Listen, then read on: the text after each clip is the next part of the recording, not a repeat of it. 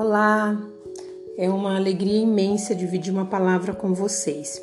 Eu sou a Juliana Elaro e a palavra é firmes na fé. Lá em Isaías 7, 9, a palavra do Senhor diz assim: Se vocês não ficarem firmes na fé, com certeza não resistirão. Na verdade, o rei Acaz ele estava sendo atacado pela Síria, mas a Síria não pôde vencer Jerusalém. Porém, eles não desistiram, montaram um acampamento em Efraim para destruir Jerusalém. E aí começou as ameaças. Ameaça é uma palavra de intimidação que traz é, temor e que traz até paralisia. Eu costumo dizer que eu conheço uma expressão que diz cão que late não morde, e essa expressão é uma característica do inimigo. Ele costuma realmente fazer grande barulho e vir nos ameaçando. E as ameaças acabam sendo distrações, porque traz temor, traz intimidação e traz até paralisia. E Satanás, ele costuma realmente ameaçar, ele costuma vir fazendo muito barulho para que o nosso foco seja desviado. Quando Pedro estava olhando para Jesus na travessia ali para ter com Jesus andando sobre as águas, veio uma grande tempestade. Então veio um grande barulho que o distraiu, tirou o foco dele. Agora ele já não olhava mais para Jesus, olhava para a tempestade. E ele ameaça mesmo. Satanás vem ameaçando para que a gente venha ficar com medo, venha paralisar, venha se encontrar num estado de grande temor. E com Neemias não foi diferente. Neemias estava ali, todo focado na reconstrução dos muros, trabalhando incansavelmente, disposto, focado. Porém, Sambalat e Tobias faziam o quê? Queria que ele parasse, queria o distrair. E uma das coisas que eles usaram foram as ameaças. Desce, vem, vem conversar comigo e tal, tentando com que mudasse o foco de Neemias. Quando Pilatos indaga Jesus na crucificação, ele chega para Jesus o ameaçando. Ah, você sabe com quem você está falando? É uma ameaça para que Jesus talvez é, perdesse o foco. Mas Jesus não dá crédito para as ameaças de Pilatos, como Neemias não dá crédito para as ameaças de Sambalat e Tobia. E assim foi com Acás.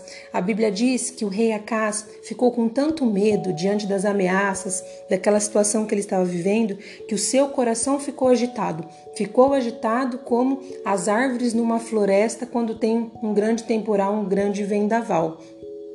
O, coração dele ficou perturbado, mas o Senhor manda um profeta falar com ele, e as primeiras palavras do profeta Isaías são: Acalme-se, não tenha medo, que o seu coração não desanime por conta das ameaças.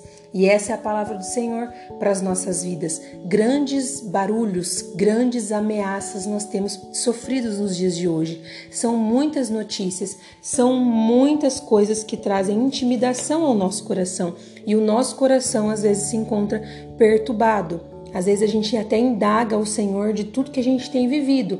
E é isso mesmo que Satanás quer, que a gente venha ficar inquietos, intimidados, atemorizados diante de todo o barulho que ele tem feito.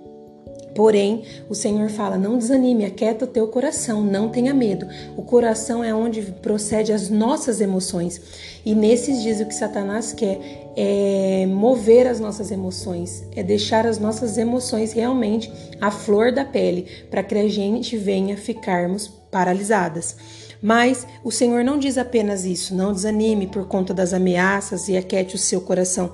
Ele diz: nada disso vai acontecer, não vai ser dessa forma que o seu inimigo está falando que vai acontecer. Porque o rei da Síria começou a ameaçar e falar o que ele iria fazer. Eu vou fazer isso, eu vou destruir, eu vou dividir vocês, eu vou matar vocês. E aí o Senhor vem e falou assim: nada disso vai acontecer. Ou seja, ele está fazendo barulho, está falando, está ameaçando, está dizendo várias coisas, está chegando ao ouvido do rei a casa e ao povo. Mas não vai ser assim que vai acontecer. Quem está falando é o próprio Deus.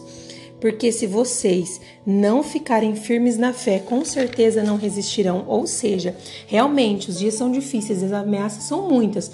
Nada disso vai acontecer. Porém, vocês têm que ficar firmes em fé, senão vocês não vão conseguir resistir tudo isso que vocês estão vendo.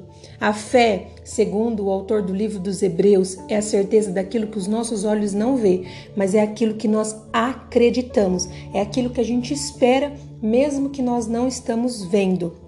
Para suportar todas essas ameaças, todos esses barulhos, nós precisamos de fé. E eu quero deixar três palavras, três frases que Jesus disse. Uma delas, a tua fé te salvou. Foi quando Jesus disse isso para a mulher do fluxo de sangue.